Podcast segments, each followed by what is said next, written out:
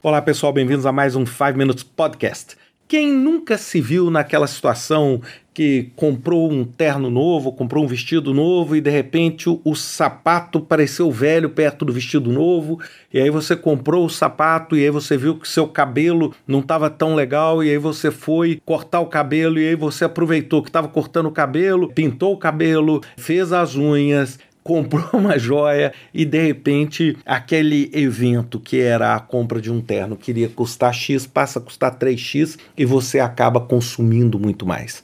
Essa é a essência do chamado efeito Diderot. É esse efeito o seguinte, de quando a gente, a partir de um gatilho, a gente começa desenfreadamente a comprar e, no nosso contexto desse podcast, adicionar funcionalidades no nosso projeto, ou no nosso código, ou no nosso sistema, que são completamente desnecessários. Nós não precisamos, mas simplesmente pelo simples fato de termos disparado esse gatilho, a gente começa a adicionar um monte de coisa, por exemplo, dentro do nosso sprint, que a gente realmente não precisa. E aí a gente acaba criando um espiral de estourar orçamento, estourar prazo, não entregar produto, ou seja, entregar um produto completamente diferente daquilo que era esperado. Então, qual que é a essência desse podcast? É falar um pouquinho para você sobre três dicas de como é que você pode evitar não ser, vamos dizer, aprisionado ou não cair nessa armadilha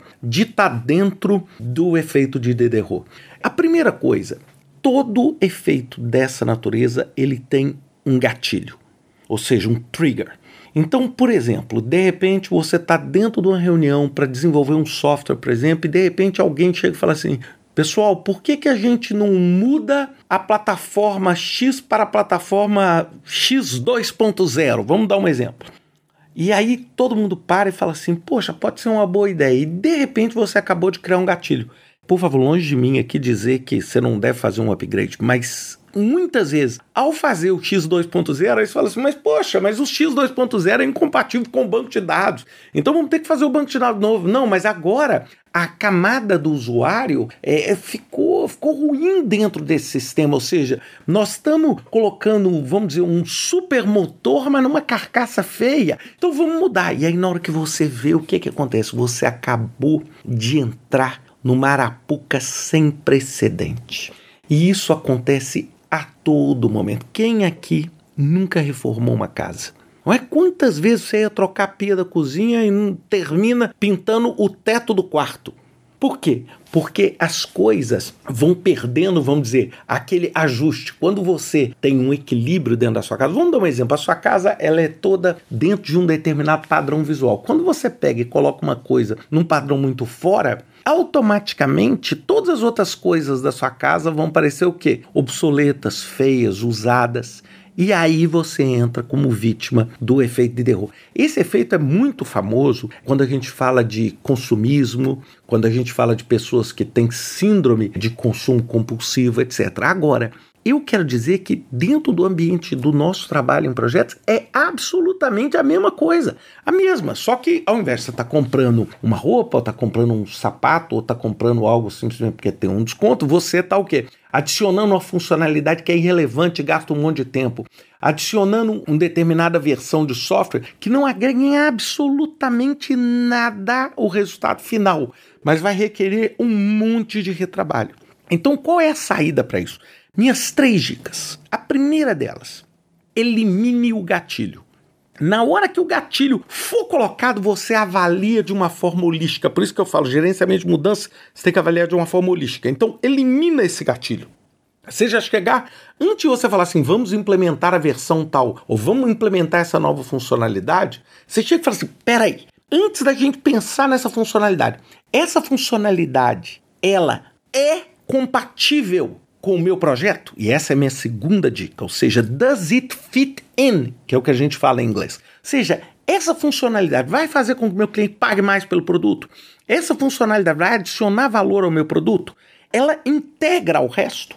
Ou seja, ela vai combinar, como eu falei, o terno que eu estou comprando vai combinar com a camisa e com a gravata, ou eu também vou ter que comprar uma camisa e uma gravata? E vou entrar nessa espiral. Isso faz com que eu elimine esse gatilho. E o terceiro, é limite o gasto. Uma das coisas mais interessantes dos métodos ágeis é que você tem ali um time box, ou seja, você tem ali um sprint que pode ser de duas semanas, pode ser de uma semana, onde a cada sprint ali você limitou o tempo e você também precisa limitar o dinheiro e a quantidade de recursos. Senão, o que, que vai acontecer? Quando você limita isso, e a partir do momento que você limita, fala assim: olha, nós vamos fazer essa funcionalidade aqui, mas nós vamos limitar o gasto nosso de tempo nessa funcionalidade em quatro horas, ou em oito horas, ou em dois dias. O que, que dá para ser feito nesses dois dias? Isso vai fazer com que você seja menos aprisionado pelo efeito de derrota. Só por curiosidade, eu, por exemplo, faço atualizações constantes no meu site, nas minhas redes, e eu sempre, quando passo essa atribuição para o pessoal meu que faz esse trabalho, eu chego e falo assim: olha, eu quero que você faça o melhor possível nessa área do site aqui, desde que você não gaste mais do que três horas, desde que você não gaste mais do que meio-dia. E isso é o limit spending. Eu estou limitando o gasto ali. Por quê? Porque senão eu corro o risco de deixar aquilo em aberto e o efeito de derrota. Aí daqui a pouco, a pessoa que era para fazer uma reformulação e estruturação de um site, na hora que eu olho, está fazendo outro site novo que vai ficar pronto daqui a dois anos. E que não me interessa, porque meu resultado eu preciso dele semana que vem.